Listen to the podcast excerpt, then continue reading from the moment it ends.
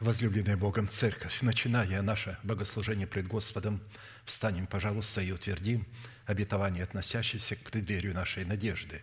Да воцарится воскресение Христова в наших телах. В беде или в радости мы пребываем –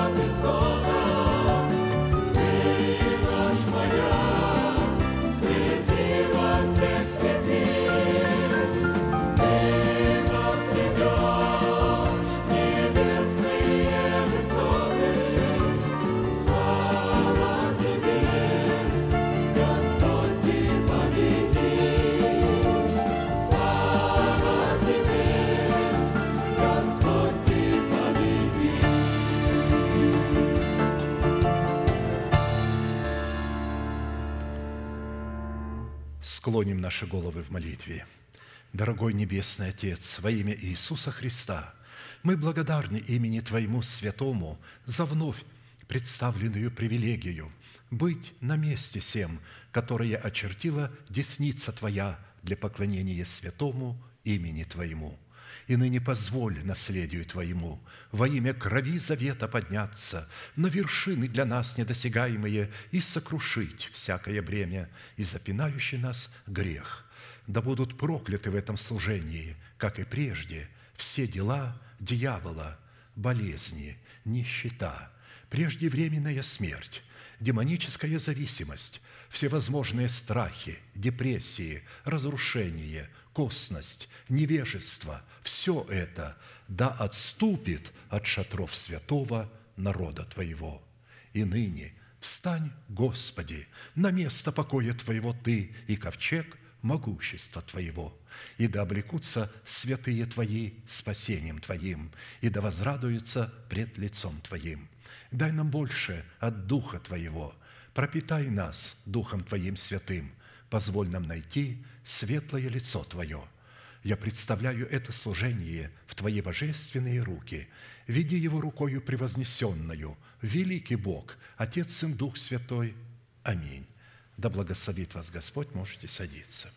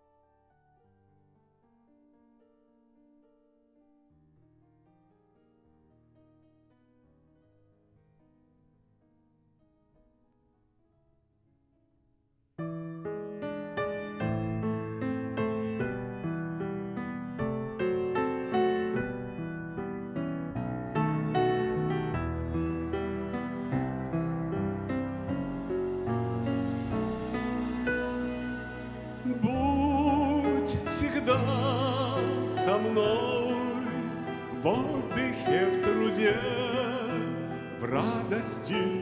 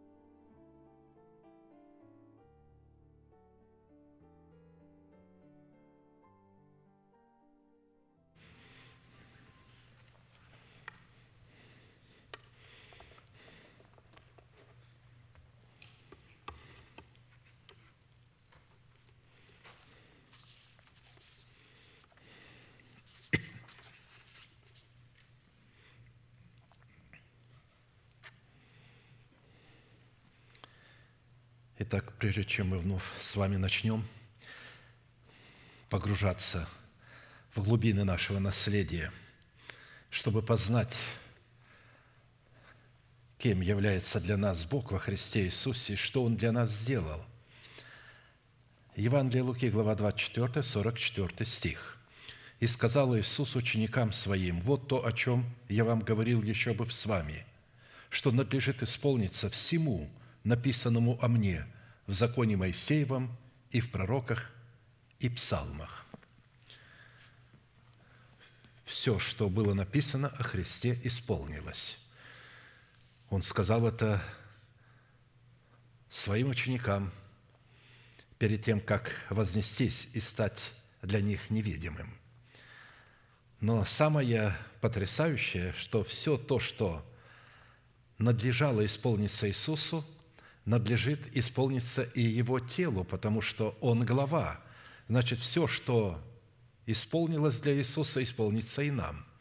А посему, чтобы нам, как причастникам тела Христова, разделиться Христом исполнение всего написанного о Нем в Писании, мы продолжим наше исследование в направлении нашей соработы с истиною Слова Божия и со Святым Духом, открывающим истину в сердце, в том, что необходимо предпринять со своей стороны – чтобы получить право на власть, отложить прежний образ жизни, чтобы облечь свои тела в новый образ жизни, как написано, отложить прежний образ жизни ветхого человека и сливающего в обольстительных похотях, а обновиться духом ума вашего и облечься в нового человека, созданного по Богу в праведности и святости истины. Ефесянам 4, 22, 24.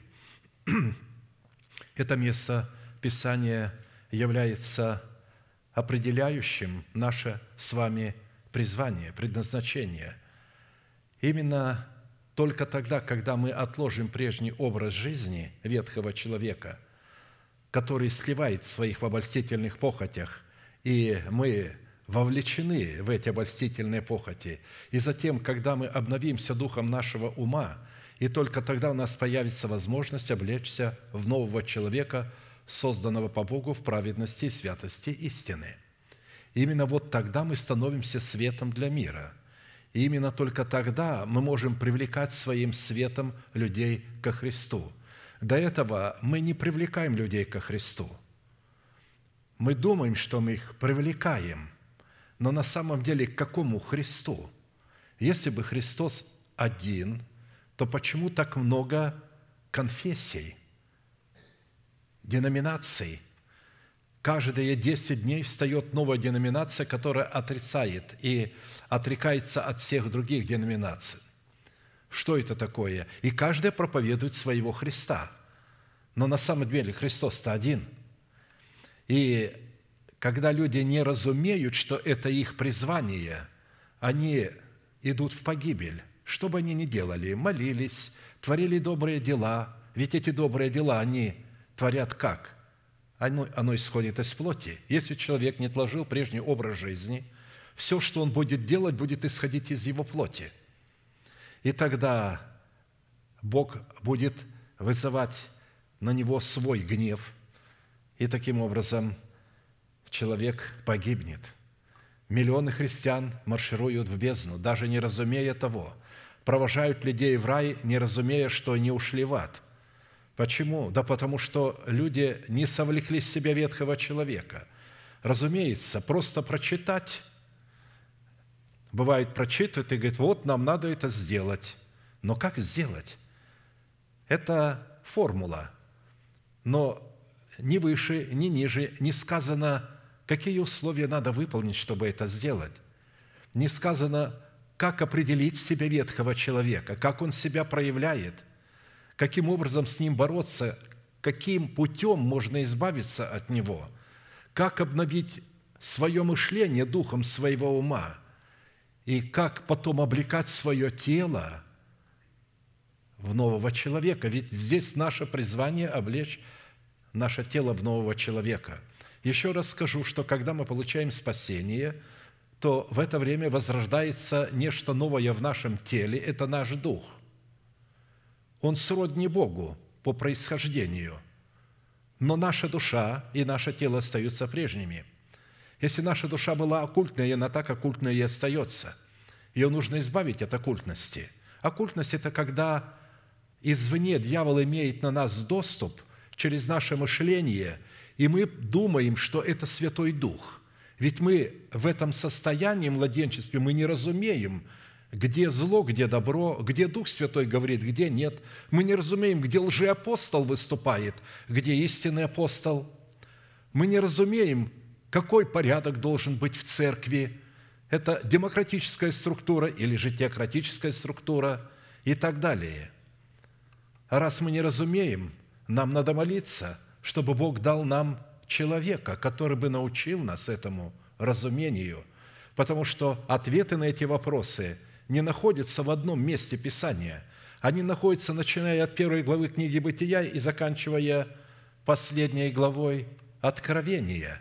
И нужно собрать оттуда все это, и здесь только действительно может помочь нам Бог. Это заповедь, притом величайшая заповедь. Если человек не выполнит этой заповеди, он не отложит прежний образ жизни, он не может спастись. Если наш дух не спасет своей души и не спасет своего тела, в котором он живет, он погибнет. А посему для выполнения этой повелевающей заповеди задействованы три судьбоносных, повелевающих и основополагающих требования отложить, обновиться, облечься. От выполнения этих трех судьбоносных и повелевающих и основополагающих требований будет зависеть обратим ли мы себя с вами в сосуды милосердия или же в сосуды гнева. То есть, если мы не познаем это призвание, мы обратим себя в сосуды гнева. И не важно, что мы будем делать. Не важно, сколько мы а, и тело свое насажение можем отдать, и все что угодно. Но если мы не поймем вот нашего призвания, не выполним его, а вернее, состоится совершение нашего спасения, которое дано нам в формате семени. Ведь спасение не дается в плоде, когда мы говорим «я спасен». Как ты спасен? Ты получил спасение в семени, в семени слова. И чтобы быть спасенным, тебе надо это семя взрастить в плод. Вот тогда ты будешь спасен. Посему люди, получившие семя спасения, им сказано «спасайте души ваши». Устрояйте из себя дом духовный. Мы еще не являемся на этот момент домом духовным, мы еще не спасли наши души. Наша задача, а чтобы спасти душу, надо вначале отложить, прежний образ жизни, и только потом обновить сферу своего ума, через которую мы уже сможем спасать свое тело. А посему семя – это залог нашего оправдания. Залог – это не собственность. Когда мы даем залог за недвижимость, недвижимость не становится нашей собственностью. Только когда мы отдадим всю сумму, требуемую за эту недвижимость, и оформим ее, только тогда она перейдет в нашу собственность. Так и спасение. Оно нам дано в семени, в формате залога.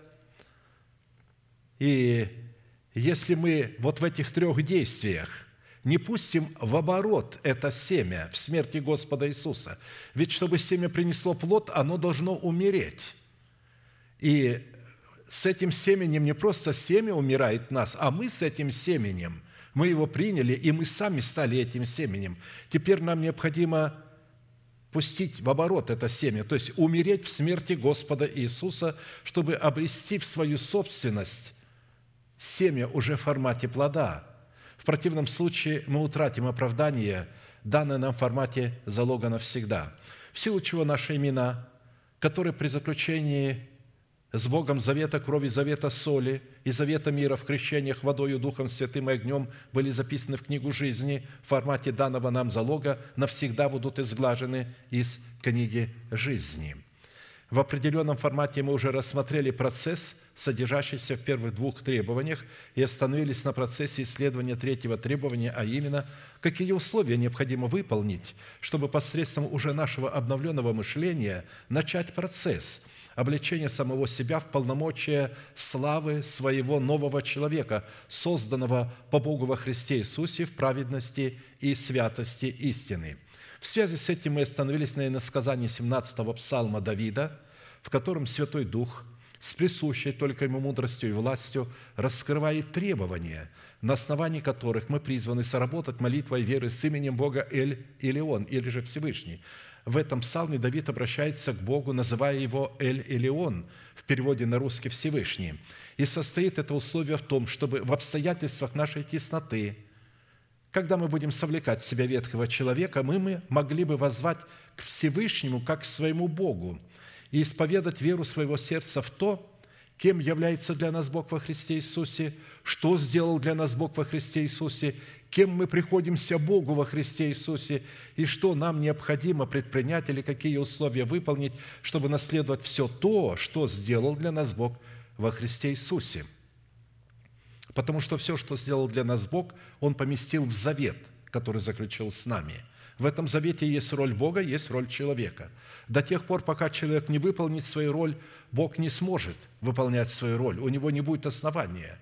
Вначале мы должны выполнить свою роль.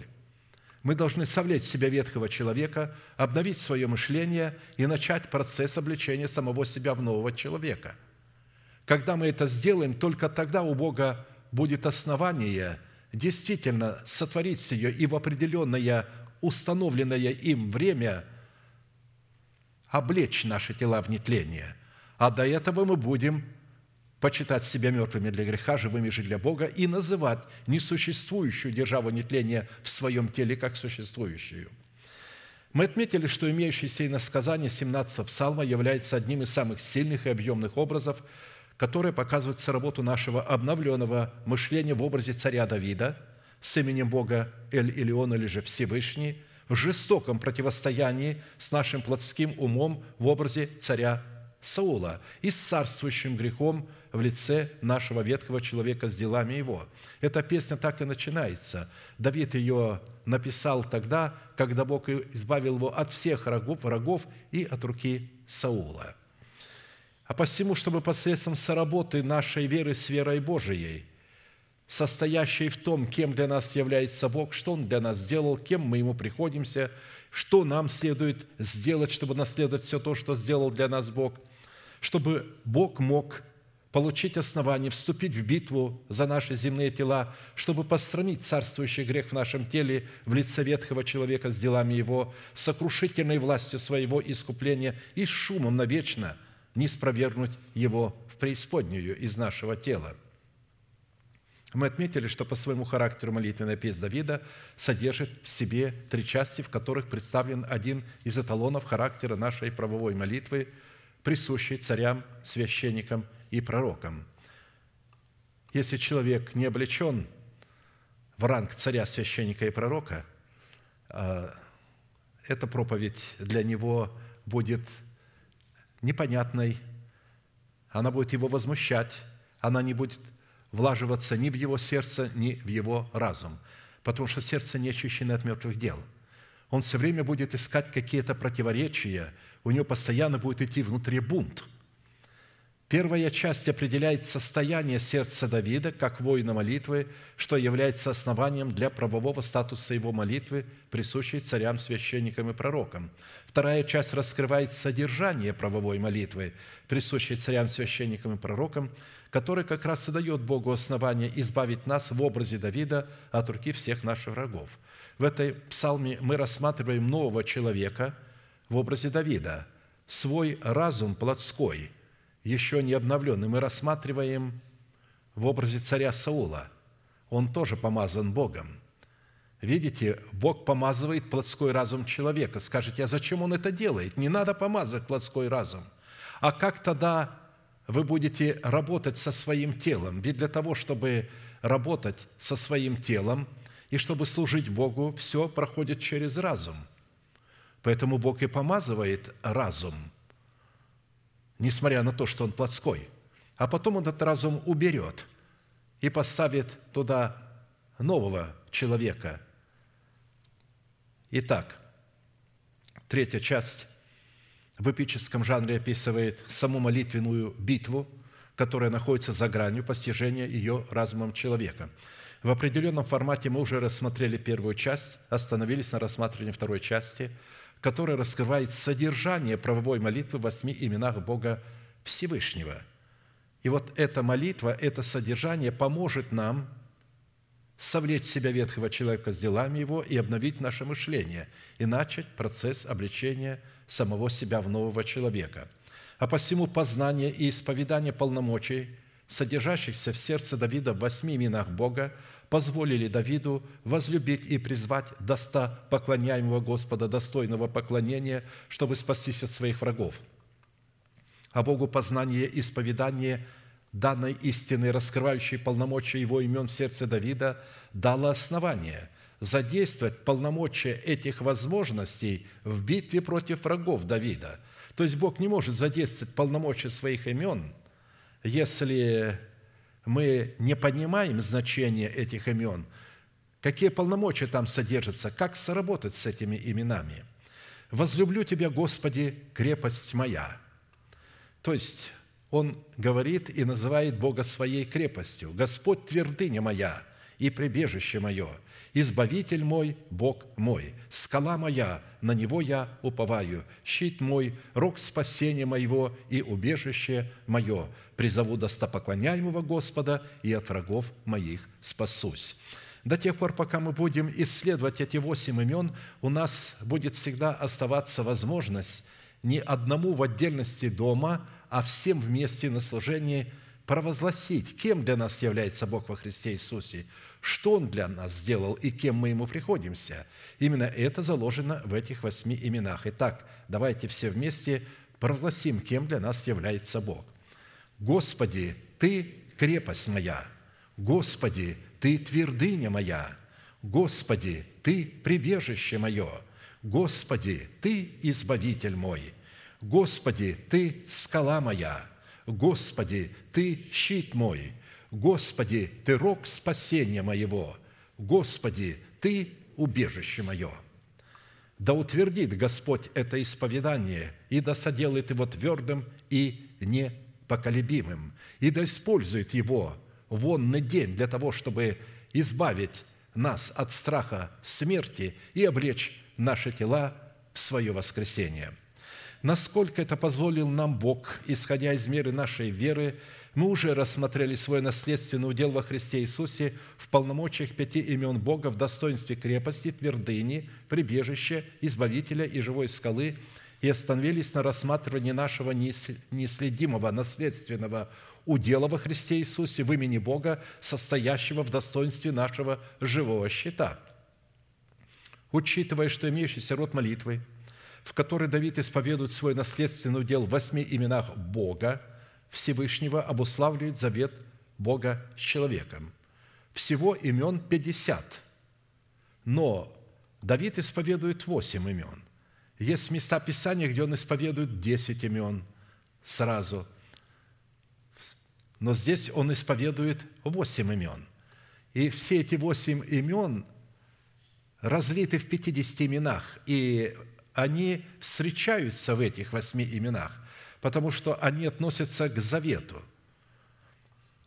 На восьмой день обрезывали младенца и давали ему имя. И это было вечным заветом на его теле. Разумеется, сегодня это водное крещение, и сегодня это обрезание сердца, как и было тогда. А посему познание восьми имен Бога обуславливающих завет Бога с нами, является стратегическим учением, которое предназначено быть призванием для воинов молитвы, облеченных в ранг царей, священников и пророков, помазанных на царство над своим земным телом. И если человек не принял данное ему помазание на царство над своим призванием, означенным в достоинстве своего перстного тела, в статусе царя, священника и пророка, чтобы изменить его в достоинство небесного тела, то это откровение, предназначенное для поклонения Богу в молитве, не принесет ему никакой пользы. Да и поклоняться, в общем-то, человек не может в духе и истине, пока он не совлечет в себя ветхого человека и не обновит свое мышление. Он не поклоняется в это время в духе истине. Он поклоняется, как Агарь в пустыне, как раб, но не как царь и священник. Он думает, что он приходит пред лице Божие. На самом деле ни пред какое лице Божие он не приходит. Он думает, что раз он говорит на иных языках, он приходит пред лицо Божие. Нет. Пред лицо Божие человек приходит только тогда и может входить, когда совлечет себя ветхого человека, обновит свое мышление. И вот тогда посредством обновленного мышления, когда он сработает этим обновленным мышлением со своим духом, он только тогда может входить в присутствие Бога, потому что в это время он становится царем над своим телом. Он становится ходатаем, священником, может ходатайствовать, приносить ходатайственную молитву на основании Священного Писания. И он может слышать в это время голос Божий в себе, а Бог слышит его голос. Имя Бога в достоинстве нашего живого щита представлено в Писании как живая защита – которое возводится Писанием для воинов молитвы в достоинство их живого воинского оснащения. И назначение такого живого щита призвано Богом заступать нас и защищать нас, как воинов молитвы, воинствующих в интересах воли Божией. А посему имя Бога в достоинстве живого щита состоит в том, чтобы стать между нами и нашими врагами, и таким путем принимать на себя удар превратности зловещего рока, переданного нам через тленное семя греховной жизни наших отцов по плоти. И чтобы дать Богу основание стоять как одесную нас, так и между нами и нашими врагами, чтобы как в одном, так и в другом случае принимать на себя смертельный удар, направленный против нас нашими врагами, нам необходимо сработать своей верой с именем Бога в достоинстве нашего живого щита. Я привожу данное место Писания, где мы явно видим, как Бог становится между своим народом и между врагами своего народа. «И двинулся ангел Божий, шедший перед станом сынов Израилевых, и пошел позади их, потому что позади гналось войско египетское, лучшая конница. И когда Бог увидел врагов, приближающихся к своему народу, а Он шел впереди, показывая им путь, Он пошел и двинулся и стал позади их. Двинулся и столб облачный от лица их и стал позади их, и вошел в средину между станом египетским и между станом израильским, и был облаком и мраком для одних, и освещал ночь для других, и не сблизились одни с другими всю ночь». Исход 14, 19, 20. В данных обстоятельствах, когда Египет нашей души попытается возвратить нас в рабство, а он попытается, потому что царствующий грех, живущий в теле человека, он реваншист – Проиграв, он пытается снова завоевать ту позицию, которую у него отняли. Поэтому он попытается возвратить нас в рабство. Тогда наш новый человек при сотрудничестве с именем Бога, живая защита, будет слышать в свой адрес шум преследующего его врага, от которого он был освобожден. Путем того, что смертельный удар, направленный против нашей свободы от греха, в это время падет на Христа – который будет вознесен от земли и пригвожден ко Христу. То есть, да, он уже это сделал, но именно это происходит. Наш грех падает на Христа именно тогда, когда мы соработаем с именем Бога щит. Чужим стал я для братьев моих и посторонним для сынов матери моей, ибо ревность по доме Твоем снедает меня. А домом Божьим являемся мы с вами, и эта ревность его снедает и злословие злословящих тебя падают на меня. Потому что, то есть, они злословят, когда злословят народ Божий, они злословят Небесного Отца. Писание так и говорит, касающийся вас, касается зеницы ока моего. Таким образом, когда злословят каждого из нас, в это время злословие падает на отца, но сын становится и принимает на себя злословие злословящих. Он берет на себя грех народа для того, чтобы спасти его от гнева Божьего. А посему свойство и лексика в определении имени Бога щит, как и предыдущие имена Бога Всевышнего не могут быть найдены ни в одном из имеющихся словарей мира. Таким образом, быть нашим живым щитом, чтобы принимать на себя наследственный удар зловещего рока, преследующего нас в тленном семени наших отцов, означает защищать и заступать нас от гнева Божия, защищать и заступать нас от обольщения лукавого, защищать и заступать нас от злого и клеветнического языка. Все душевные люди обладают злым клеветническим языком. Хотим мы этого или нет, мы же родились с этим. У нас у всех это заложено. Мы просто э, повязаны этим. И только когда мы совлекаем ветхого человека с делами его, только тогда мы можем освободиться от зависти внутри и от клеветы, чтобы оговаривать тех, кому мы завидуем. Защищать и заступать нас от проклятия всякого рода болезни. Защищать и заступать нас от проклятия нищеты. Защищать и заступать нас от проклятия преждевременной смерти. Защищать нас от суетной жизни, переданной нам от отцов. Исходя из перечня содержания такого заступничества – и такой защиты от всякого рода имеющихся врагов, Святой Дух в данной молитвенной песне Давида в назначении имени Бога щит сокрыл наследственный удел Сына Божия, в котором и через которого всякий человек с работой своей веры с верой Божией в имени Бога щит призван был не только быть защищенным от своих врагов, но также получить и победоносную способность сохранять и расширять прибыль, полученную им от оборота серебра спасения, пущенного им в оборот смерти Господа Иисуса, который состоит в усыновлении нашего тела искуплением Христовым и является предметом обетования нетленной пищи. Мы с вами уже говорили, все, э, все оружие Божие, которое защищает нас, оно не, создано только для защиты, но оно создано также и для нападения на врага. То есть не только можно щитом защищаться от стрел лукавого, но этим щитом можно дать по морде дьяволу. Когда он подойдет близко, так двинуть ему, когда он начнет что-то там в мыслях наговаривать. И тогда воскликнуть, потому что этот щит в наших устах. И э, древние воины, у них щит был настолько приготовлен к тому, что если они ударяли э, врага щитом, то либо убивали его, либо калечили, либо он падал без сознания. Щит – это э, не только орудие защиты, это также и оружие нападения. Невозможно э, сдерживать только врага. Нужно нападать на врага.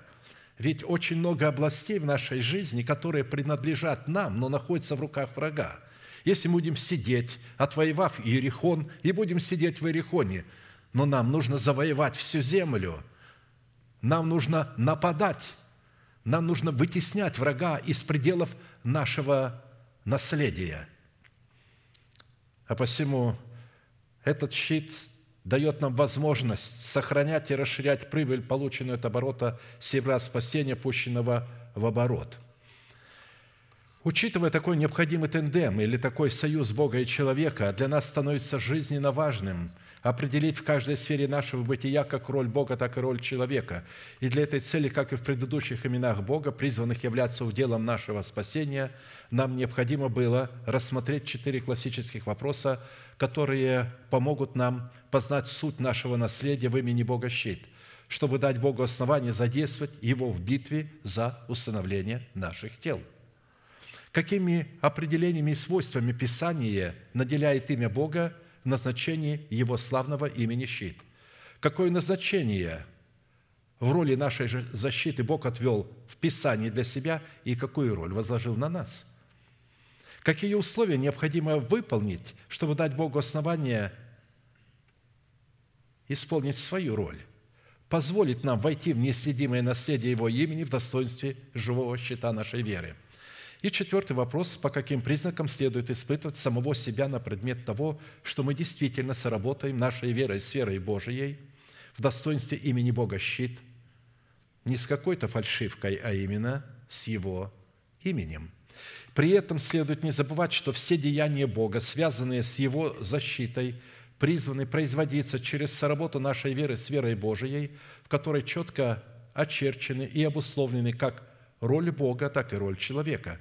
И до тех пор, пока мы не выполним своей роли, у Бога не будет никакого основания выполнить свою роль не имея ясных и исчерпывающих ответов на эти вопросы, которые мы можем получить исключительно через наставление в вере, у нас не будет никакой возможности пустить в оборот серебро в достоинстве имеющегося у нас залога спасения, чтобы получить свое спасение в собственность плоде нашего духа. Притом через наставление вере того человека, которого поставил Бог, а не которого мы выбрали омерзительным образом демократического выбора. Через этого человека ничего Бог нам не может дать. Он будет нам лозунги зачитывать, но он не сможет показать, как и что сделать. Он скажет, мы должны поклоняться Богу в духе и истине, но он не скажет, как поклоняться Богу в духе и истине, кто может поклоняться, что нужно сделать для того, чтобы поклоняться. Он не пояснит нам это, не сможет – у него не будет знания, откровения от Бога на это. А это означает, что без неукоснительного и добровольного повиновения благовествуемому Слову человека, обладающему полномочиями отцовства Бога и его помощников, находящихся с ним в одном духе, у нас не будет никакой возможности получить прибыль в плоде правды от семени залога, пущенного нами в оборот. Как написано, «Ибо все обетования Божии в нем, то есть во Христе Иисусе, да и аминь, в славу Божию через нас». 2 Коринфянам 1,20. Апостол Павел говорит, ни одного обетования человек не может получить без апостолов. Именно без апостолов. Если человек не обладает рангом апостола, а, вы не можете получить от него ничего. Обетование реализуется только через апостолов. Вы скажете, а разве они существуют? Конечно же, они существовали всегда – Дело в том, что мы же выбрали себе людей демократическим путем, и поэтому, выбрав, мы уже не видим этих апостолов. Мы называем их еретиками, потому что они начинают говорить то, что не влазит в наш разум. Мы не хотим подчиняться, потому что те лжеапостолы, они говорят, у вас есть своя голова, у вас должно быть собственное мнение. А истинный апостол говорит, у вас нет своей головы – глава ваша Христос. И тот, кто его представляет, может представлять одни мысли и одну душу. Голова нам дана не для того, чтобы понимать Слово Божие. Голова дана нам для того, чтобы мы могли в этом физическом мире сосуществовать. Для того, чтобы понимать Бога и общаться с Богом, нам дано сердце, не насос, а наш дух, наш новый человек.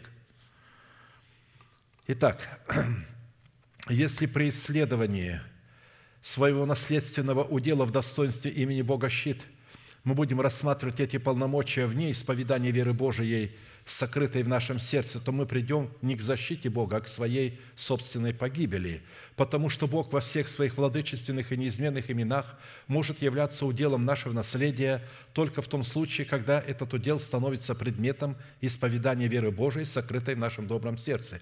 Когда мы поняли, этот удел, сокрыли его в сердце и исповедуем его своими устами.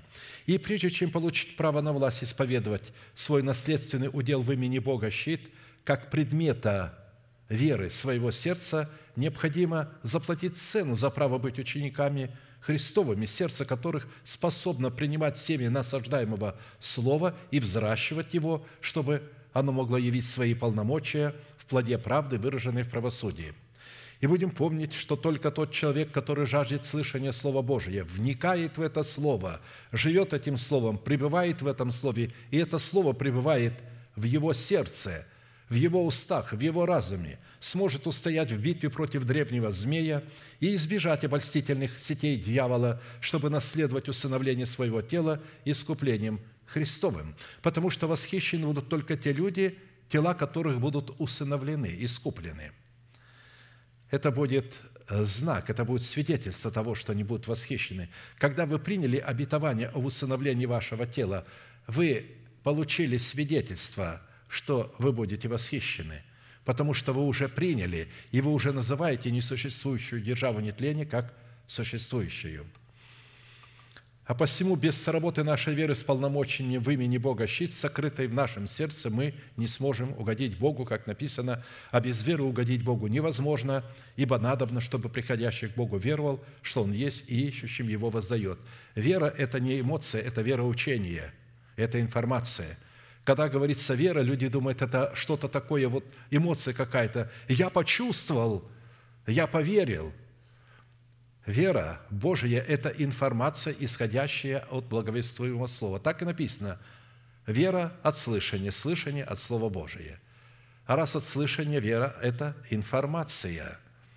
Поэтому без вероучения, которое бы мы познали и следовали этому вероучению, угодить Богу невозможно.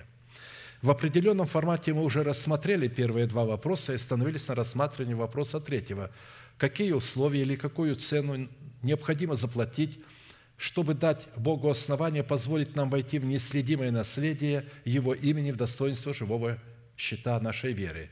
Две составляющие вопроса третьего уже были предметом нашего исследования, и мы остановились на третьей составляющей. Я напомню первые две составляющие – Первая составляющая цены, дающая нам власть на право входить в нетленное и неисследимое наследие Христа и Бога, содержащееся в полномочиях имени Бога щит, состояла в исполнении условия, дающего способность поклоняться Небесному Отцу в Духе и истине, как написано, «Бог есть Дух, и поклоняющиеся Ему должны поклоняться в Духе и истине, ибо таких поклонников Отец ищет себе». Бог все еще находится в поисках – поклонников, пока найдет их полное число. Иоанна 4, 24, 23. Вторая составляющая цены, дающая нам власть на право входить в нетленное и неследимое наследие Христа и Бога, содержащееся в полномочиях имени Бога щит, состоит в условии принять гадитян, пришедших к нам в пустыню, чтобы представлять для нас полномочия в имени Бога в достоинстве живого щита. Из гадитян перешли к Давиду в укрепление – в пустыне, люди мужественные, воинственные, вооруженные щитом и копьем, лица, львиные лица их, и они быстрые, как серны на горах. Первая Паральпоменон 12.8. То есть описывается, сколько пришло из каждого колена к Давиду в пустыню, и все они туда пришли для того, чтобы воцарить Давида. Бог помазал его в царе, но они должны были воцарить его над собой. Бог помазал наш дух, но мы должны воцарить наш дух над собою. И поэтому э, мы рассматривали, я не буду возвращаться к этому вопросу, разумеется, это прообраз, и мы в этом прообразе рассматривали дивные для нас обетования. Третья составляющая цены, дающая нам власть на право входить в нетленное и неисследимое наследие Христа и Бога, которое содержится в полномочиях имени Бога щит – принимающего на себя смертельный удар, направленный против нас нашими врагами, призвано состоять в выполнении условия для обретения правого сердца пред Богом. «Щит мой в Боге, спасающим правых сердцем» Псалом 7, 11. «Щит мой в Боге, спасающих правым сердцем». То есть в связи с этим нам необходимо было ответить на вопрос, по каким критериям следует определять правоту своего сердца, потому что, исходя из имеющейся констатации, входить в неисследимое наследие Христа и Бога, содержащийся в полномочиях имени Бога щит, возможно только одним путем – это правотой нашего сердца или посредством праведности веры нашего сердца.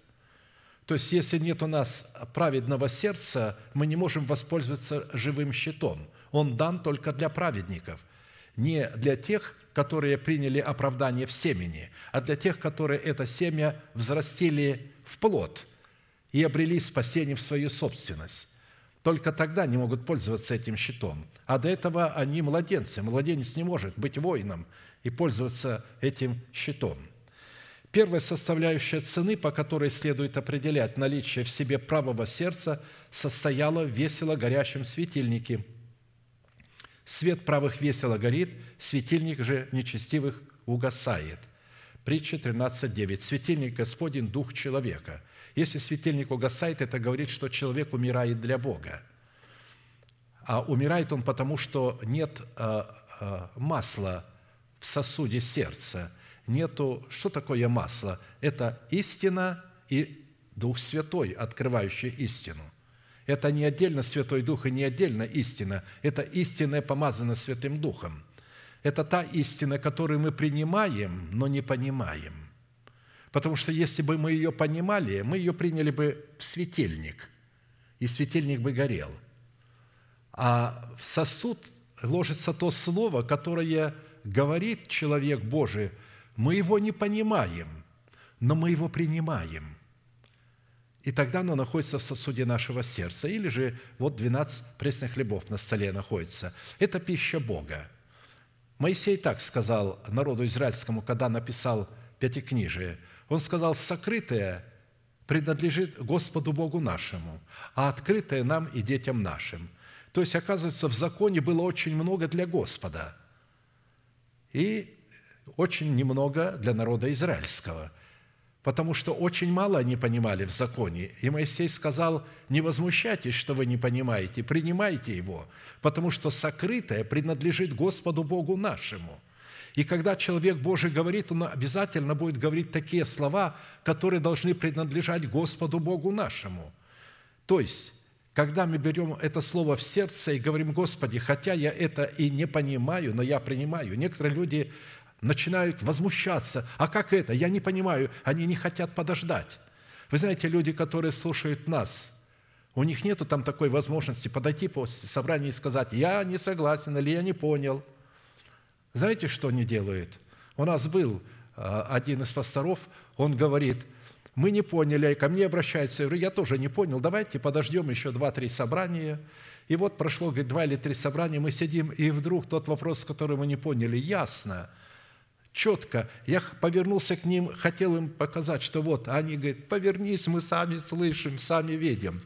И говорит, вы понимаете, чудо происходит. Мы принимаем то, что мы не понимаем, а через 3-4 служения вдруг этот вопрос настолько ясно разлаживается, что он понимается и влаживается в сердце.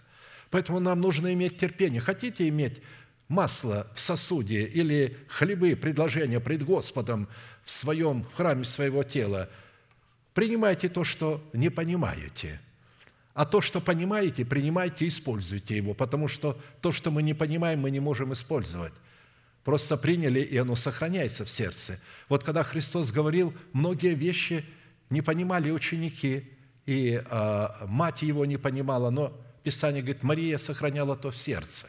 А она не понимала, что говорил Сын, но она принимала и сохраняла в сердце – Итак, вторая составляющая цены, по которой следует определять в себе наличие правого сердца, дающее Богу основание в достоинстве своего имени щит принимать на себя удар, направленный против нас нашими врагами, будет обнаруживать себя в способности, внимание, в способности ожидать явления Христа с неба, что связано с терпением Христовым. То есть, а, если у нас есть, мы определяем правое сердце. Вот если есть правое сердце – то тогда правое сердце может обладать Божьим щитом. Бог дает этот щит правому сердцу. Теперь правое сердце связано с тем и определяется по тому фактору, что не только, э, что он поклоняется в духе истине, не только, что э, он принимает тех гадитян, которые пришли к нему защищать его в пустыне, а он также ожидает Христа с неба – вы сделались подражателями нам и Господу, приняв Слово при многих скорбях с радостью Духа Святого. Обратите внимание, несмотря на великие скорби, многие скорби, они приняли Слово с радостью Духа Святого, так что вы стали образцом для всех верующих в Македонии и Ахаии. Ибо сами они сказывают о нас, какой вход мы имели к вам, и как вы обратились к Богу от идолов, чтобы служить Богу живому и истинному, и ожидать с небес Сына Его, которого Он воскресил из мертвых, Иисуса, избавляющего нас от грядущего гнева». 1 Фессалоникийцам 1, 6, 10. Итак, служение Богу живому и истинному, в котором отсутствует трепетное ожидание с небес Сына Его, которого Он воскресил из мертвых, говорит об отсутствии в человеке правого сердца. А следовательно, формат служения Богу, в котором отсутствует ожидание с небес Сына Его, не может дать Богу основания избавить нас от грядущего гнева. Когда человек ожидает Сына Божьего с неба, он изучает, что нужно сделать для того, чтобы встретить Его с дерзновением, не постыдиться. Он постоянно об этом размышляет, он часто поднимает голову свою вверх. Иногда он ложится на землю и смотрит на облака, как они плывут, потому что именно на этих облаках он увидит Господа, возвращающегося – Он же однажды к концу веков явился для уничтожения греха жертвою Своею, и как человеком положено однажды умереть, а потом суд, так и Христос, однажды принеся себя в жертву, чтобы подъять грехи многих, во второй раз явится не для очищения греха, а для ожидающих Его во спасение. Евреям 9, 26, 28. Ожидающих. Ожидающих, желающих и ожидающих. Это так же, как вы ждете гостя что он вот-вот подъедет, но вы не знаете, когда, точного времени не знаете. Но вы знаете, он может через 10 минут подойти, через 5, а может быть к вечеру, а может быть поздно ночью. И так как точно не знаете, вы, вы постоянно находитесь в ожидании. А если это еще невеста, то она постоянно идет к зеркалу и проверяет, все ли у нее нормально с нарядом. Смотрит по комнате, все ли нормально, чисто, все ли на столе правильно разложено – и вот, вот точно такое ожидание должно быть у нас. Ожидание Христа с неба – это такой род и такой формат терпения, он же терпит, ожидает, который имеет в своем основании надежду и упование на Слово Бога и выражает качество соработы нашей веры с верой Божией. Именно это качество нашей веры с верой Божией, формат терпения – в то время как отсутствие в сердце человека ожидания Христа с неба говорит им об отвержении терпения Христова, а следовательно и об отвержении своей веры и доброй совести. Потому что терпение Христова – это, по сути дела, якорь для корабля нашей веры, призванный удерживать корабль нашей веры от разбушевавшейся стихии неверия и противление истине слова, когда мысли роем нападают на нас, и люди говорят, вы все еще верите? Вы, вы думаете, вы в правильном направлении идете? Как написано, имея веру и добрую совесть, которую некоторые, отвергнув, потерпели кораблекрушение в вере. 1 Тимофею 1,19. При этом следует отметить, что кораблекрушение в вере нашей веры – это добровольное и совместное сотрудничество нашей совести с врагами нашей веры под именем нетерпение или же торопливость.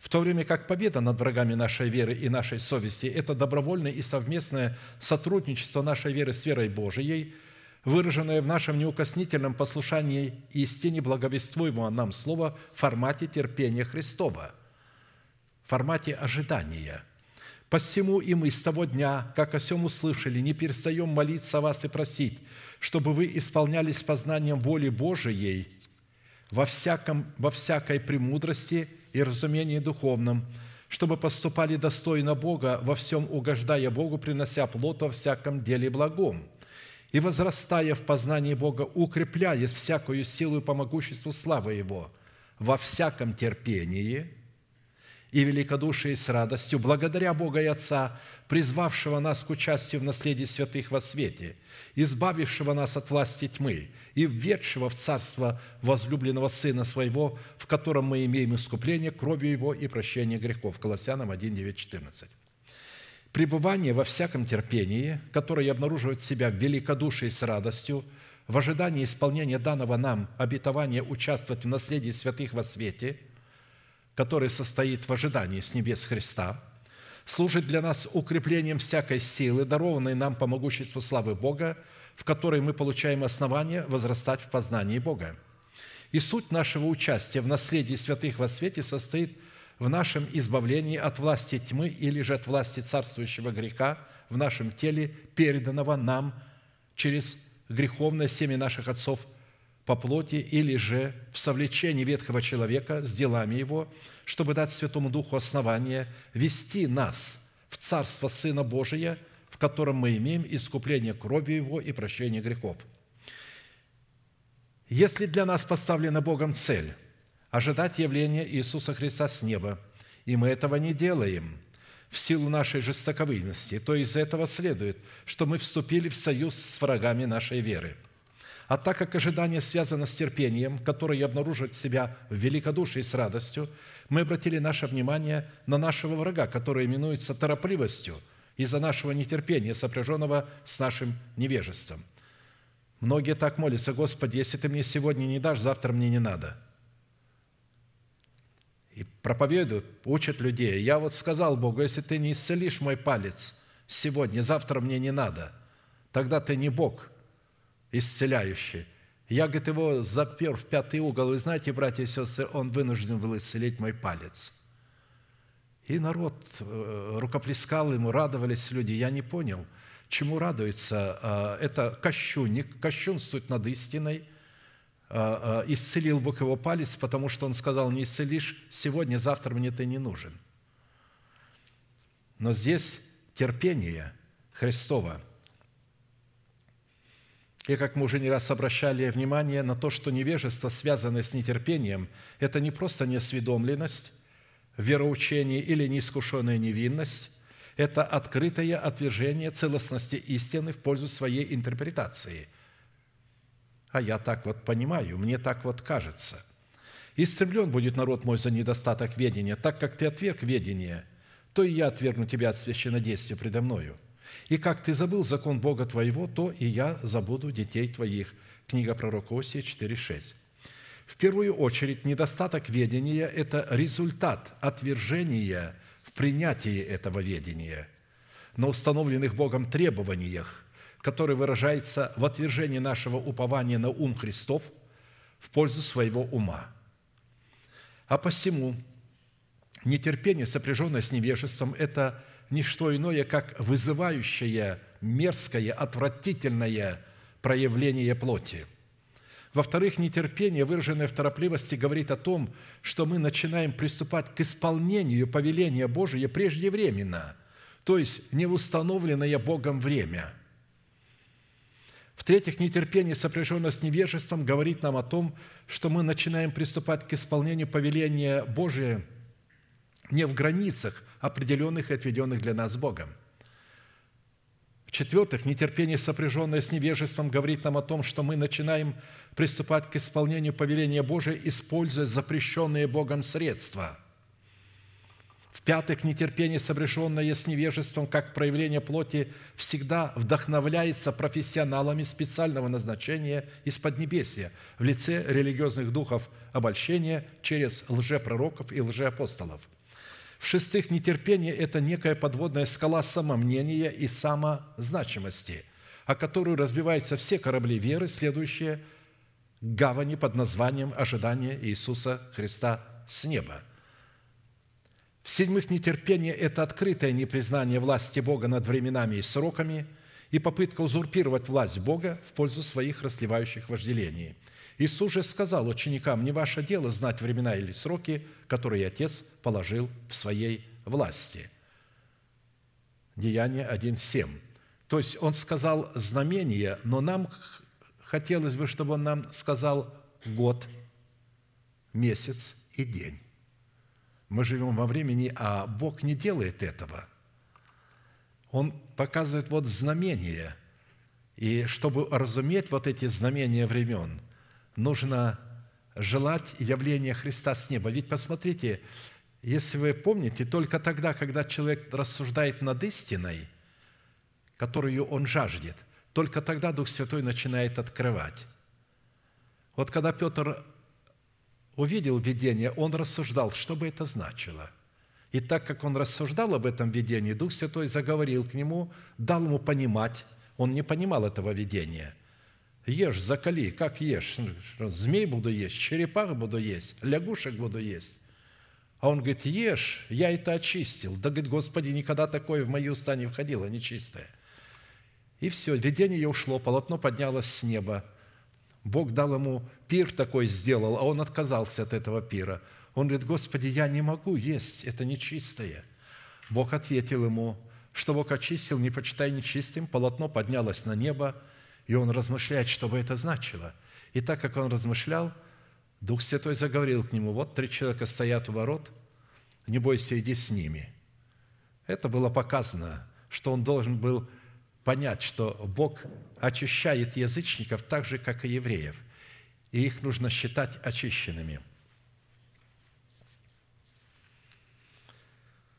А посему побуждающим фактором всех наших преждевременных действий всегда служит некое ложное откровение или некое обстоятельство и некое желание, источником которого всегда является нераспятая плоть, за которой просматриваются действия нечистого духа, выдающего себя за Святого Духа – Нечистый дух, будучи тварью, а не творцом, отчаянно стремится выдавать себя за Бога и занять в нашем сердце место Бога, подталкивая нас выполнять волю Божию средствами нашего плотского ума и не во время, установленное Богом. Принимая такое откровение за истину, мы невольно ставим себя в зависимость от бесовского источника и возбуждаем против себя гнев Бога, в силу чего мы и терпим кораблекрушение в вере – и это не все. Мы терпим кораблекрушение в вере также и тогда, когда в силу нашего невежества недооцениваем наших врагов или не видим в своих преждевременных действиях особой опасности. Дело в том, что как составляющая терпения, так и составляющая нашего нетерпения является курсом, пролегающим среди великих вод и великих течений всевозможной гибельной информации – и как капитаны, ведущие корабль своей веры, мы призваны выбирать для корабля своей веры курс веры Божией, чтобы не напороться на подводные скалы. Конечной целью курса терпения в ожидании Христа с неба является тихая гавань. В то время как конечной целью курса нашей торопливости является скрытая от нашего взора подводная скала – о которую разбиваются в щепи все корабли веры.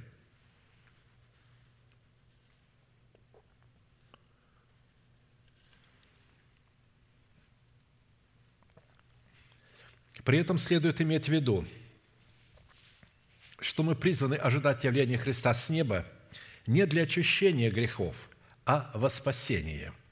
Потому что для того, чтобы ожидать и встречать Христа – и не постыдиться пред Ним. В пришествии Его необходимо быть очищенным от вкрапления всякого рода нетерпения, выраженного в нашем невежестве, исходящем из нашей жестоковыйности.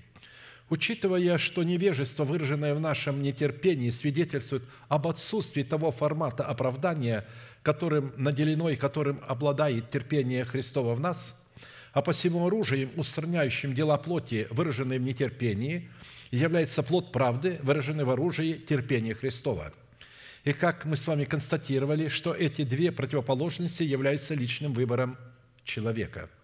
Потому что праведное сердце, ожидающее Христа с неба, в проявлении терпения Христова, зиждется на откровении клятвенных обетований Бога, имеющихся исполниться в будущем, которые необходимо ожидать с терпением – Таким образом, мы несем пред Богом полную ответственность за выбор между этими двумя противоположностями. И на какой из них мы остановим свой выбор, та характеристика и то свойство станет качественной чертой нашего характера. И в зависимости от нашего выбора либо будет служить кораблекрушением нашей веры, либо, напротив, ее созиданием. Я вырос в окружении, которое в силу своего невежества, перенося определенные трудности в отношениях с людьми и собственными расливающими вожделениями плоти, молилась приблизительно так «Господи, дай мне терпение, чтобы я мог перенести, например, мою жену, моего мужа, моих детей, моего начальника и так далее. Однако, как мы знаем, терпение не продается в специальных упаковках и не дается ни по какой молитве, потому что мы наследуем такой род терпения в информации, заключенной в семени Слова. Мы его получаем в семени, и потом должны взрастить его в плод терпения. Потому что ни Бог, ни дьявол ответственен за мысли, которые мы принимаем, и слова, которые мы высвобождаем, а мы сами. Вот почему мы должны твердо усвоить и никогда не забывать, что мысли, которые мы принимаем, развиваем и затем высвобождаем в словах исповедания, обладают чудодейственной и могущественной силой привносить в нас свои характеристики и преображать нас в тот образ, который заключен в природе исповеданных нами слов. А посему, чтобы отличать семя слова терпения от семени слова нетерпения, нам необходима премудрость Божия – вот ее как раз-то, согласно Писанию, следует просить, чтобы таким образом дать Богу основание просветить нас и сделать нас способными видеть разницу между терпением человеческим и между терпением Христовым. Бездна существует между этими двумя терпениями. Если же у кого из вас не достает мудрости, допросит у Бога, дающего всем просто и без упреков, и дастся ему. Иакова 1,5. Можно молиться прямо, «Господи, научи меня отличать терпение, исходящее из плоти, от плода терпения, чтобы я мог разуметь эти вещи. Как только человек в распознании своего терпения, от терпения Христова полагается на силу своего интеллекта, он сходит с пути терпения Христова на путь нетерпения, чем и приговаривает себя к кораблекрушению своей веры. «Мудрость твоя и знание твое, они сбили тебя с пути, потому что ты говорила в сердце твоем «я» и никто, кроме меня». Исайя 47, 10. Итак, первая составляющая терпения Христова, по которой следует определять в себе наличие правого сердца, дающего Богу основание в достоинстве нашего живого щита, принимать на себя смертельный удар, направленный против нашими врагами, будет обнаруживать себя в плоде нашего духа, взращенного из семени любви к Богу, выраженного в послушании заповедям Божиим – Плод же Духа – любовь, радость, мир, долготерпение, благость, милосердие, вера. Видите, здесь есть составляющая долготерпения, но эта составляющая долготерпения является результатом любви, потому что любовь долготерпит. Тут мы пели «любовь долготерпит». Мы не можем просто сами по себе долготерпеть, пока э, не добьемся вот этой любви Божией Агапе – не достигнем. Написано, достигайте любви. Она тоже не дается в отдельной упаковке, она тоже взращивается. А любовь уже порождает радость, мир, долготерпение, благость, милосердие, веру. Это уже любовь порождает. Человек, обладающий терпением Христом, это человек, являющий послушание всякой власти в границах Писания. В то время как нетерпеливый человек – это человек, не имеющий в себе любви к Богу или же не признающий чина – и не являющий послушание всякой власти в границах заповедей Господних. Если любите Меня, соблюдите Мои заповеди». Иоанна 14, 15. Мы говорим о том, а как определить, что я люблю Бога, люблю Его Слово, люблю моих братьев. Если любите Меня, соблюдите Мои заповеди. Если мы соблюдаем заповеди, значит, у нас есть любовь к Богу, у нас есть плод Духа, значит, у нас есть и терпение Христова – Вторая составляющая терпения Христова, по которой следует определять в себе наличие правого сердца, дающего Богу основание в достоинстве нашего живого щита, принимать на себя смертельный удар, направленный против нас нашими врагами, будет обнаруживать себя в знании и способности находиться как в правильном месте, так и в правильное время. «Вы пойдите на праздник сей, — говорит Христос своим ученикам, — а я еще не пойду на сей праздник, потому что мое время еще не исполнилось». Иоанна 7:8. Дальше пишется, во время праздника, в середине праздника вдруг Иисус появился на празднике. То есть Он не пришел в начале, а Он пришел либо в середине, либо в конце праздника. Он говорит, вот когда мое время придет, тогда я приду. Вы идите на праздник сей. А мое время еще не пришло прийти на этот праздник. И когда оно придет, тогда я приду. Человек, взрастивший в доброй почве своего сердца плод терпения Христова, это человек, способный разуметь, как следует поклоняться Небесному Отцу в Духе и истине, что на практике означает находиться в правильном месте и в правильное время. Потому что находиться в правильном месте в правильное время – это на самом деле поклоняться Отцу в Духе и истине. Потому что Отцу поклоняться в Духе и истине можно только в правильное время и в правильном месте. То есть, когда вы приходите на служение, это правильное место, а служение всегда назначается на определенное время. И вот это момент поклонения, одна из составляющих поклонения в Духе и истине. Вы скажете, а могу ли я дома поклоняться в Духе и истине? Да, если ты являешься причастником такого собрания, которое является образом доброй жены, обладающей достоинством тесных врат, то тогда ты и дома имеешь причастие к этой жене, ты и дома можешь поклоняться в духе истине. А если ты принадлежишь к собранию, в котором демократическая структура, и ты выбрал вместе с другими путем голосования себе пастора, который теперь нетворную лапшу вешает на твои необрезанные уши, то, конечно, у тебя ничего не получится – ты не будешь понимать ни время, ни место. Посему нетерпеливый человек не способен разуметь и находиться в правильном месте и в указанное Богом время, как написано «всему свое время и время всякой вещи под небом» Екклесиаста 3.1.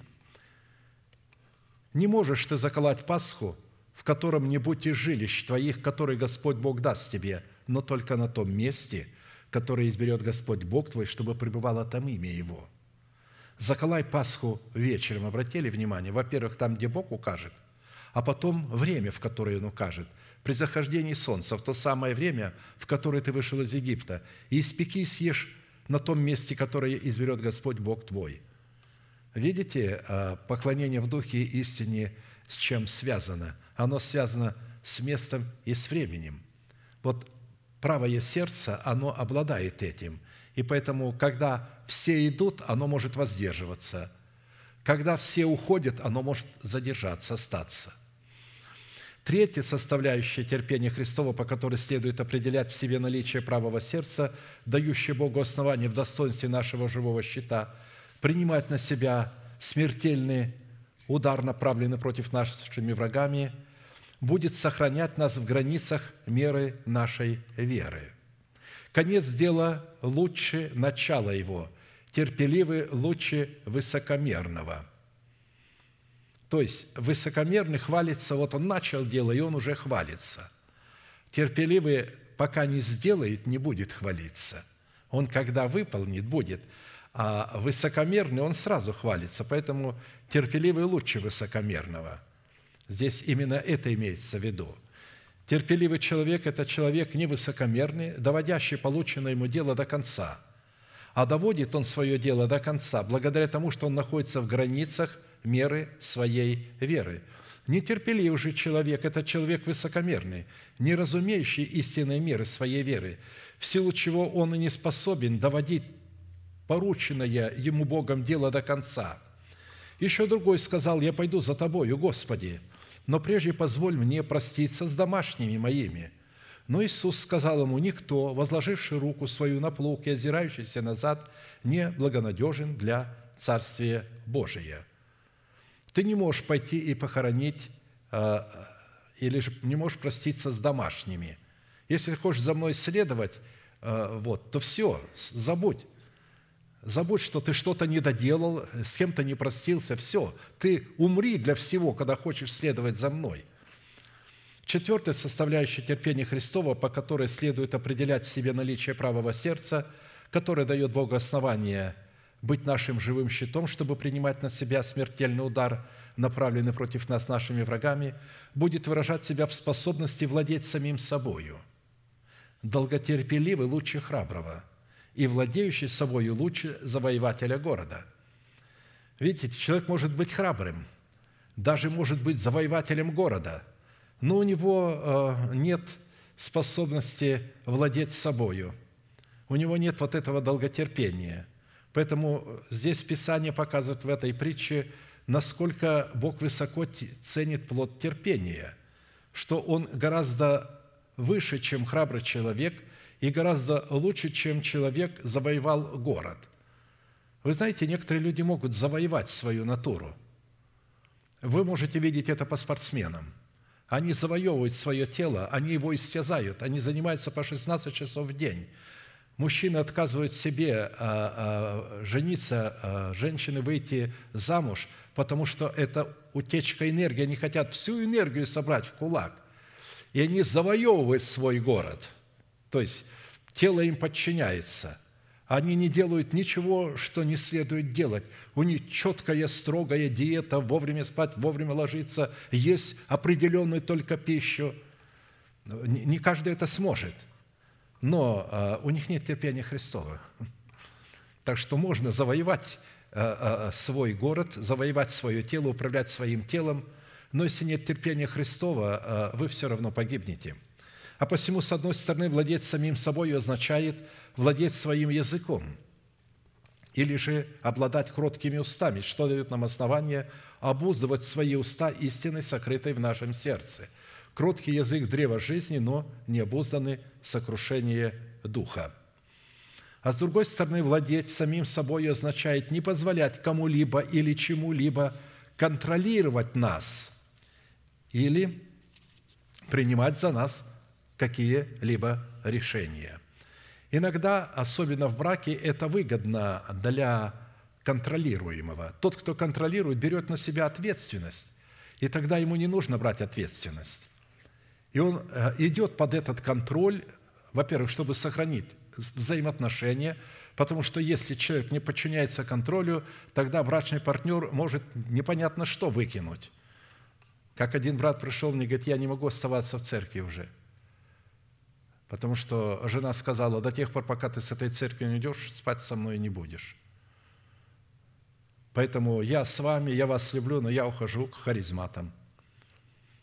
То есть вот иногда жены могут поставить мужей в такое положение, иногда мужья ставят жен в такое положение. Мы не должны позволять, чтобы кто-либо контролировал нас в поклонении Богу или принимал за нас решения. В то время как торопливость – это неспособность владеть самим собой, что сказывается в отказе от своих суверенных прав, либо в пользу своего мнения и своих расливающих желаний, либо в пользу мнения и желания другого человека, узурпирующего наши права.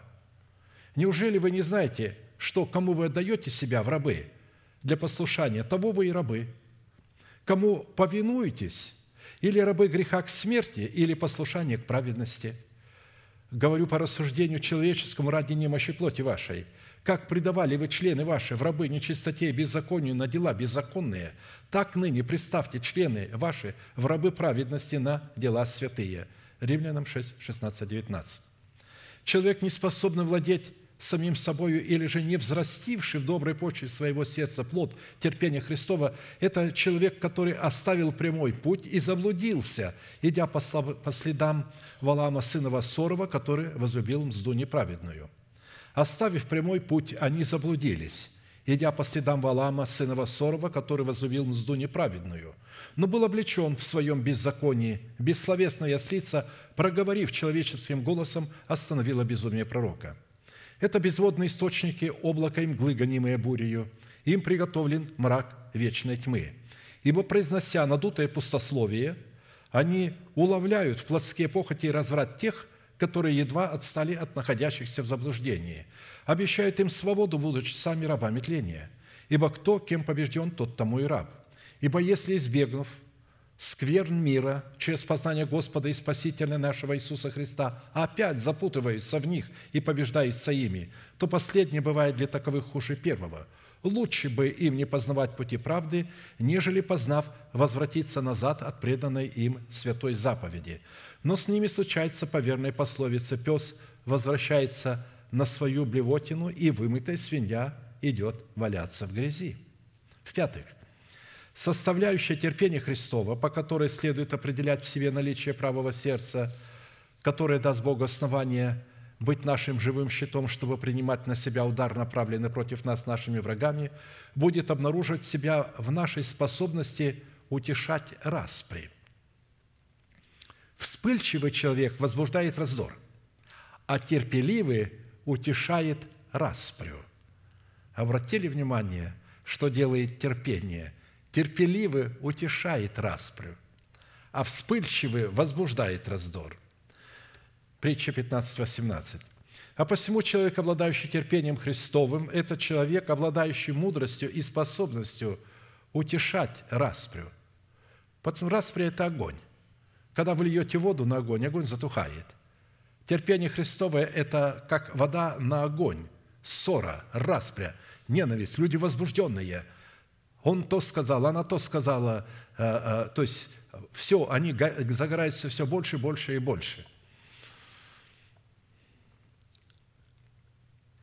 В то время как нетерпеливый человек – это человек вспыльчивый, там, где он появляется, он всегда возбуждает раздор. Писание говорит, блаженны миротворцы, ибо они будут наречены сынами Божьими. Матфея 5:9. С одной стороны, терпение Христово выражается в способности творить мир или утешать распрю. Это способность избегать споры. А с другой стороны, это знание и способность, когда, где и при каких обстоятельствах быть помощником и одновременно главою – которая берет на себя ответственность. Впрочем, ни муж без жены, ни жена без мужа в Господе. Ибо как жена от мужа, так и муж через жену. Все же от Бога. Рассудите сами, прилично ли жене молиться Богу с непокрытой головою? Не сама ли природа учит вас? Если муж растит волосы, то это бесчестие для него. Но если жена растит волосы, для нее это честь, так как волосы даны ей вместо покрывала волосы даны ей вместо покрывала. А если бы кто захотел спорить, то мы не имеем такого обычая ни Церкви Божией. 1 Коринфянам 11, 11, 16. Я сейчас не буду говорить о покрывале, потому что нашим покрывалом является признание над собой власти человека, стоящего над нами. Если я признаю власть мужа, вот это есть мое покрывало. Вот это есть мое покрывало – Волосы я могу подрезать и ниже, и, и, и больше, еще и косынку одеть, да еще так одеть, подвернуть здесь и, и так, э, вот, как, и сюда на лоб сделать так, здесь подвернуть, здесь. И в то же время одна мне такая женщина сказала, у меня муж по одной маснице ходит. Обычно такие э, религиозные э, люди это, – это такие узурпаторы, это такой контролирующий дух – вы нигде не найдете более жестокого контроля, нежели такой религиозный контролирующий дух. Когда человек не понимает а, Слова Божьего, а сам по себе считает, что вот это так должно. И если это не так, все он по, по, иначе не хочет воспринимать. Шестая составляющая терпения Христова, по которой следует определять в себе наличие правого сердца, которое дает Богу основание – быть нашим живым щитом, принимающим на себя удар, направленный против нас нашими врагами, будет являть себя в способности ожидать и получать обещанное от Бога. Терпение нужно вам, чтобы, исполнив волю Божию, получить обещанное. Евреям 10.36. Терпение нужно вам, чтобы исполнить волю, получить обещанное. Знаете, когда человек попадает э, э, в трудные обстоятельства – он не понимает, что он может обратиться к Богу и ожидать, но он не хочет ожидать. Он начинает искать все возможности, чтобы выйти из этого обстоятельства любым путем, но только не надеясь на Бога. Помолись и ожидай. С одной стороны, человек, обладающий терпением Христовым, это человек, обладающий уникальной способностью угадывать и восполнять желания Бога, а с другой стороны, он способен посредством терпения получать обещанное от Бога. В то время как нетерпеливый человек – это, с одной стороны, человек, лишивший себя возможности исполнять желание Бога, а с другой стороны, он утратил права на обещанное от Бога. «Се гряду скоро держи, что имеешь, дабы кто не восхитил венца твоего». Вот это слово «держи, что имеешь» здесь терпение. Ты должен терпеть, ждать.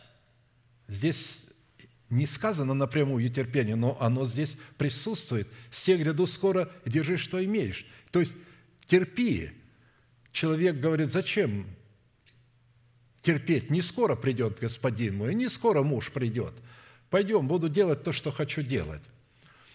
Старайтесь иметь мир со всеми и святость, без которой никто не увидит Господа.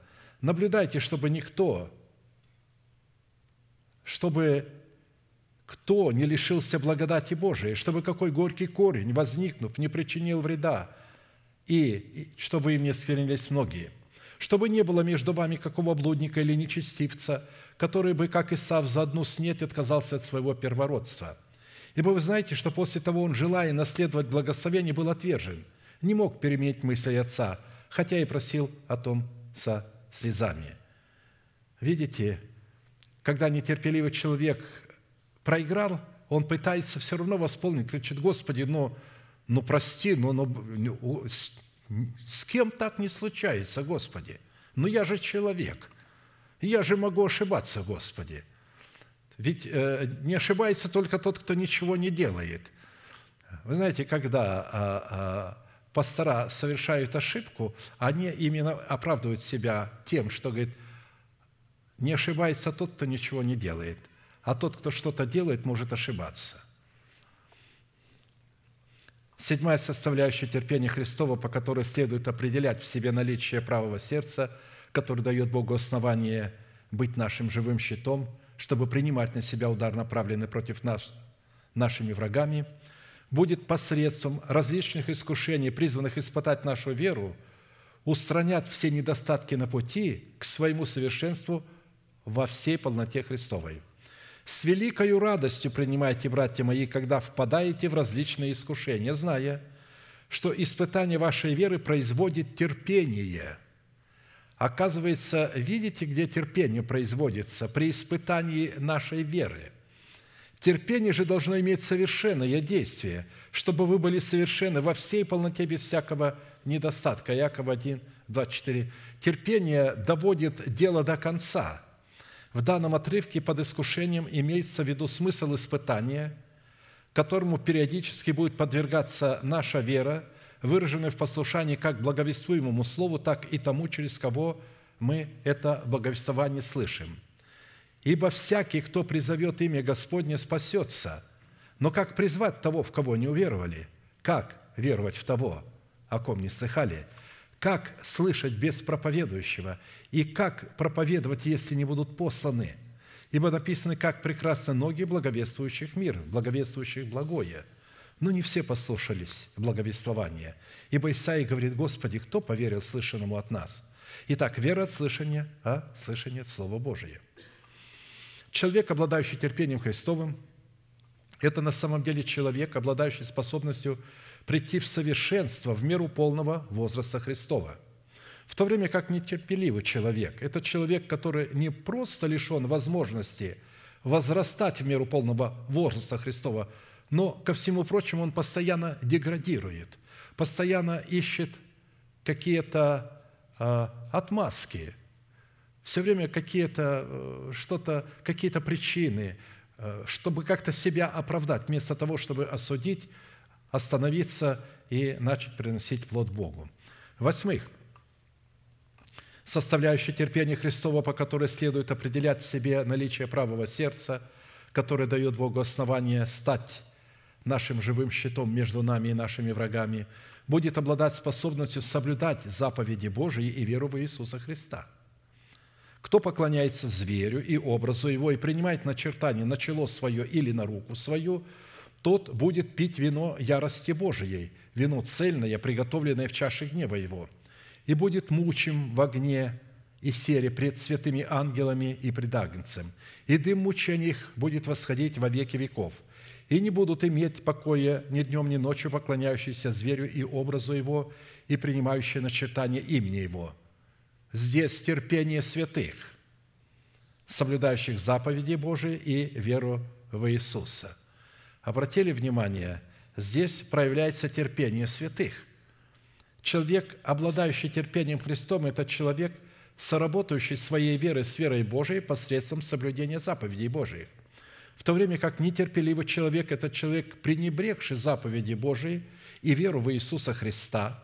Веру – это послушание вере Божией – в пользу заповедей человеческих и в пользу своих литворных желаний. Мы знаем, что поклонение зверю и образу его, когда человек принимает начертание на чело свое или на руку свою, это когда человек помышляет о земном. Это и есть начертание зверя. Когда он ищет заповеди Божии, которые могли бы удовлетворить его земные а, желания. Он использует их для того, чтобы много денег получить и так далее. Находит места Писания, которые к этому подгоняет, которые к этому никак не относятся, потому что наше наследие нетленное, и это все сгорит. И вот тогда а, человек поклоняется образу зверя. И мы знаем, что под образом зверя имеется в виду. Много раз говорили об этом, и еще будем говорить, но не сегодня – в девятых составляющих терпения Христова, по которой следует определять в себе наличие правого сердца, который дает Богу основание стать между нами и нашими врагами, чтобы принимать на себя удар, направленный против нас нашими врагами, будет блюсти суверенные права своих ближних.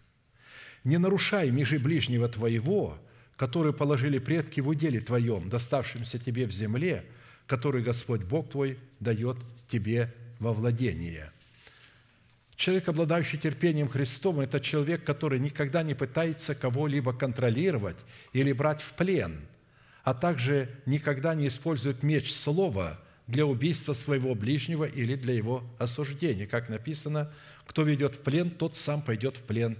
Кто мечом убивает, тому самому надлежит быть убиту мечом.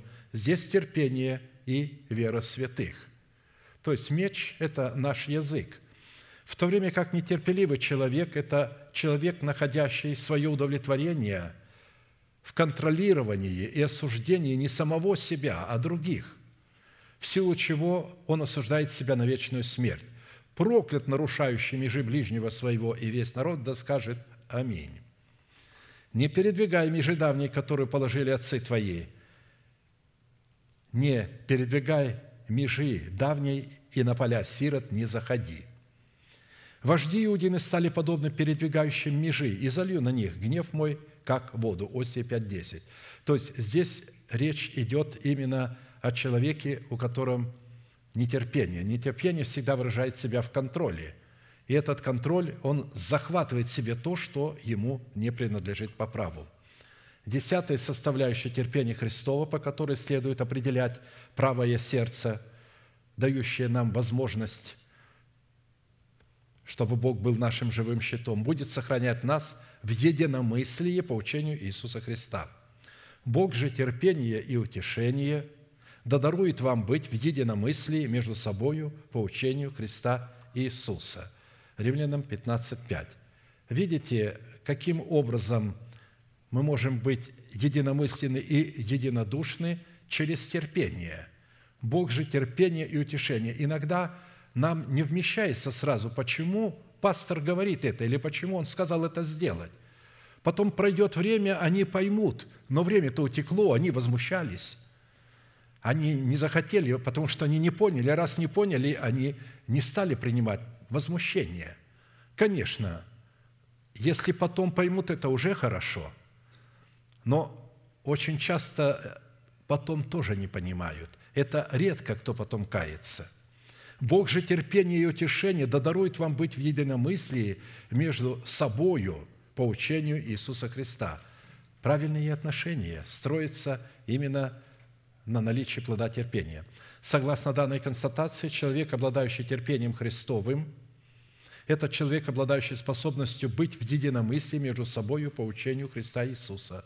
В то время как человек нетерпеливый будет участвовать в возведении твердынь разногласий – в силу того, что он будет терпеть то, чего Бог никогда не будет терпеть. Ведь часто человеческое терпение лишено достоинства и благородства по той причине, что обуславливается и зиждется на человеческом малодушии, страхе, лицемерии и двуличности. Терпит то, чего не следует терпеть, и наоборот, не может терпеть того, что следует терпеть, чтобы, исполнив волю Божию, получить обещанное – то время как божественное долготерпение обладает достоинством и благородством Бога, потому что обуславливается и зиждется на мудрости Божией, на отваге, на мужестве и на самопожертвовании во имя желаний и интересов Бога. Аминь. Склоним наши колени, кому невозможно наши головы, будем молиться, и да благословит нас Господь в этой молитве.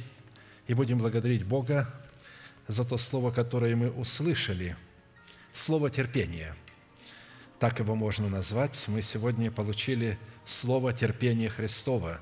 Оно поможет нам ожидать с небес Сына Его и сохранить нас от различных искушений. Будем молиться.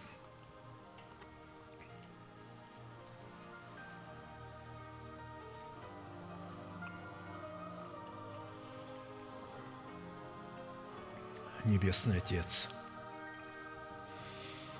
во имя Иисуса Христа, я вновь и вновь благодарю Тебя за то, что имею привилегию быть на месте всем, поклоняться вместе со святыми Твоими, на том месте, которое я очертила десница Твоя для поклонения святому имени Твоему. Благодарю Тебя, что это место сопряжено с поклонением в духе и истине – потому что здесь ты открываешь истину в сердце. Здесь ты влагаешь истину в сердце и затем открываешь ее в сердце. Мы благодарим Тебя за слово терпения, которое поможет нам преодолеть все штормы, которые случаются у нас в жизни, потому что эти штормы, эти волны наших эмоциональных возбуждений, наших непониманий – позволь нам на все это наступить властью Твоего терпения, чтобы ожидать, что Ты в свое время исполнишь то, что Ты обещал. Да будет благословена милость Твоя в терпении Твоем для святых Твоих. Да придут они в полное совершенство посредством этого терпения. Да возрастут в меру полного возраста Христова, чтобы, чтобы Ты мог дать основание – сделать и исполнить свою роль и облечь нас в воскресение Сына Своего Иисуса Христа. Мы благодарим Тебя, да будут разрушены дела дьявола в жизни народа Твоего, да будут разрушено невежество и косность. Поклоняемся пред Тобою и славим Тебя за все, великий Бог, Отец и Дух Святой. Аминь. Отче наш, сущий на небесах, да святится имя Твое, да приидет Царствие Твое – да будет воля Твоя и на земле, как и на небе. Хлеб наш насущный подавай нам на каждый день, и прости нам долги наши, как и мы прощаем должникам нашим. И не введи нас во искушение, но избавь нас от лукавого, ибо Твое есть царство и сила и слава во веки. Аминь. Кто так может нас утешить?